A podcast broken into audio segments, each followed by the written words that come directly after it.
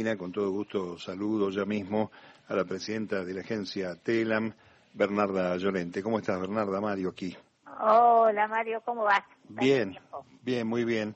La última vez que charlamos fue en ocasión de aquella entrevista notable a Francisco, al Papa, y es una de las este, causas por las cuales ayer eh, Telam, Telam gana el Martín Fierro Digital, es así, ¿no?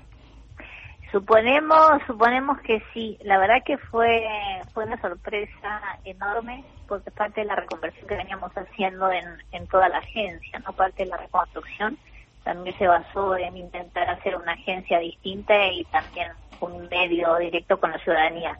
Así que sí, suponemos que es parte de todo lo que venimos construyendo y seguramente la entrevista de Francisco fue clave en esta elección.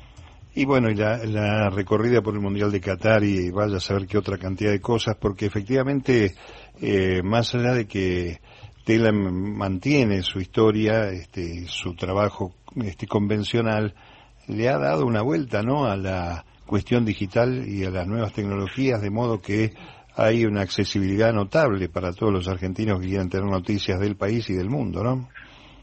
Eh, sí, y además tienen libre acceso. Mira, nosotros partimos, partimos de la base del acceso al conocimiento y a la información como derechos humanos y derechos universales, ¿no? Y de los medios estatales nos parece que tenemos que garantizarlo. Ahora, obviamente, en este cambio de paradigma que vienen sufriendo los medios, era muy importante darle otra impronta a una agencia de noticias. Y cuando uno analiza un poco el panorama internacional y que agencias de noticias sobrevivieron y, se hicieron fuertes, fueron aquellas capaces, digamos, de digitalizarse. Digitalizarse en el sentido de poder hablar distintos lenguajes, de abrir sus agendas y poder hablarle eh, a distintos públicos. Y eso fue, fue lo que intentamos en esta reconstrucción de tema. Y es un tema, Bernarda, donde balancear cuesta mucho, sobre todo cuando se maneja lo público frente a la gran capacidad de fuego, el poder de fuego que tiene el sector privado para acercarse sobre todo a los dispositivos, ¿no?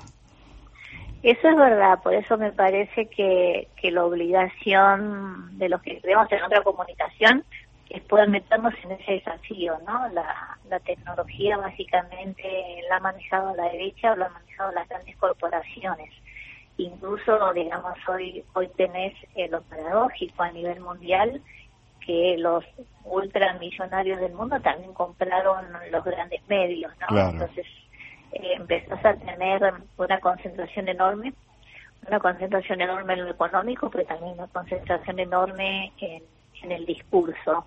Y yo creo que el desafío de todos nosotros es eh, poder, poder abandonar los medios analógicos, digamos, no abandonarlos sino convivir con ellos, pero ser capaces de darle de darle otras miradas y, otros lenguajes, porque si no los medios analógicos van quedando fundamentalmente para la gente más grande y cada vez con menos con menos audiencia, ¿no?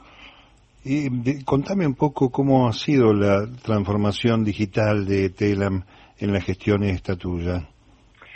Mira, Telam, bueno, Telam prácticamente había desaparecido como agencia de noticias y cuando cuando empezó la gestión nosotros podíamos intentar reconstruir Telam a imagen y semejanza de lo que era Telam, pero imagínate que fueron cuatro años de macrismo, más todo lo que implicaba en el mundo, digamos, la celeridad tecnológica que ha metido muchos cambios. Entonces la decisión fue construir una, reconstruir una agencia de noticias del siglo XXI.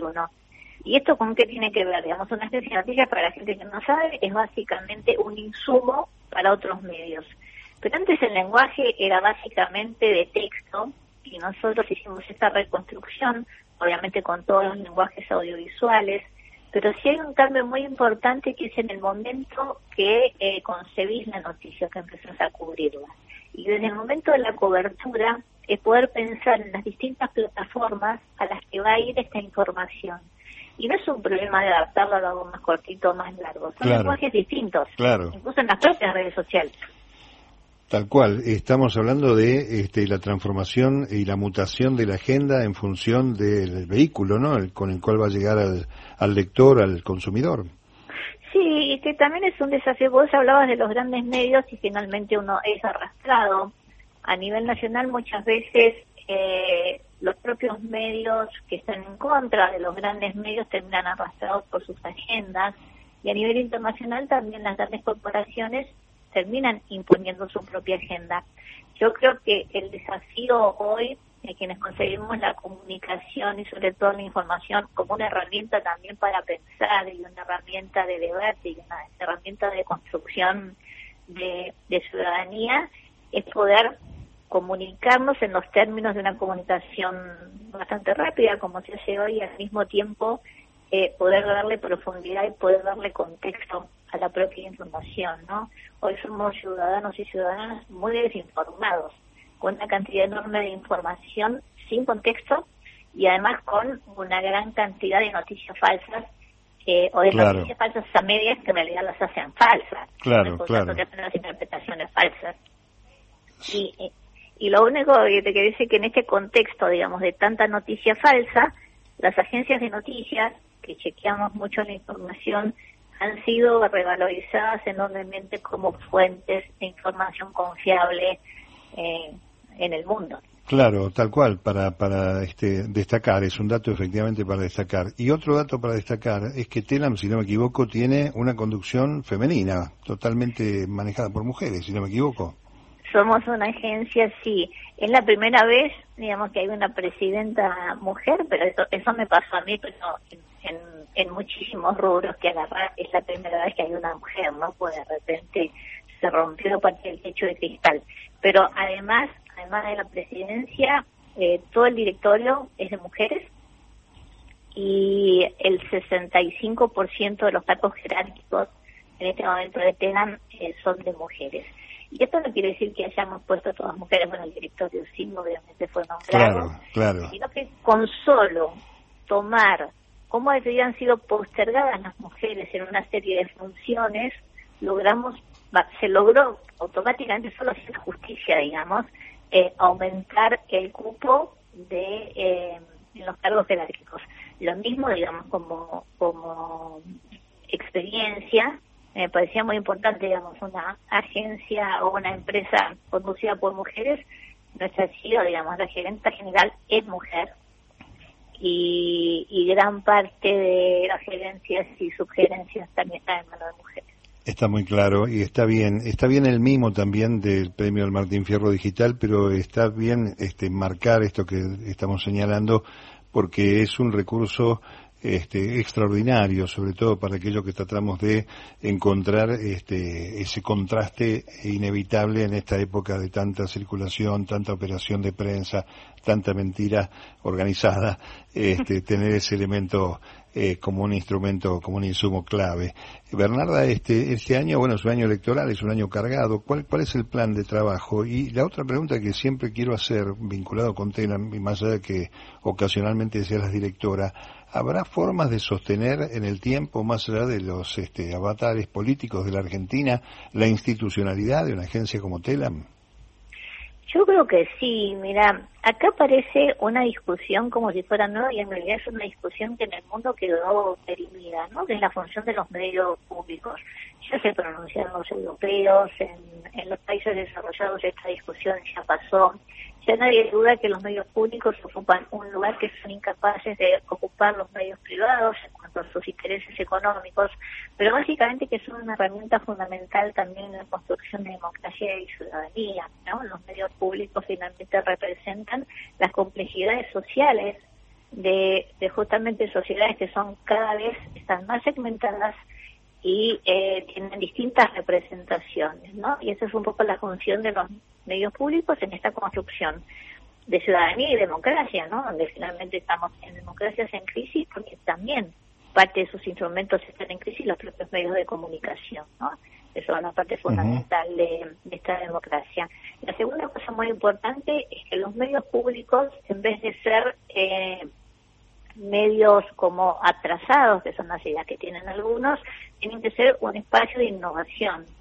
Si el Estado no es capaz de arriesgar, no es capaz de crear, no es capaz de probar, no, es capaz de incluir las distintas expresiones, estamos complicados.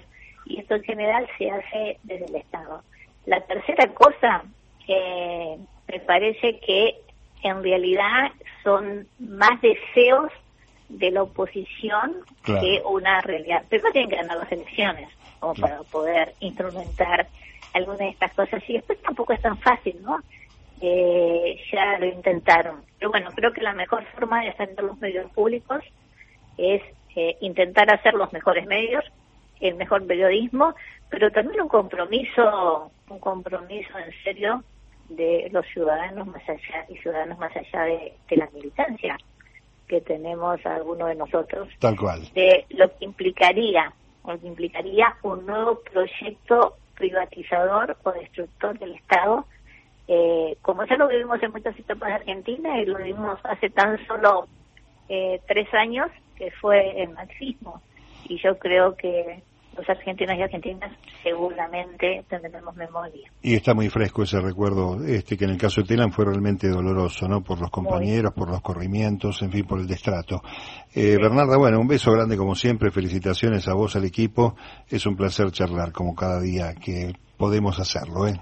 Igualmente, me encanta, me encanta poder hablar con vos y te mando un beso enorme, sabes lo que estoy, lo que te quiero y te respeto. Gracias, gracias. Bernarda Llorente, la presidenta de TELAM, charlando con nosotros tres minutos para las dos de la tarde.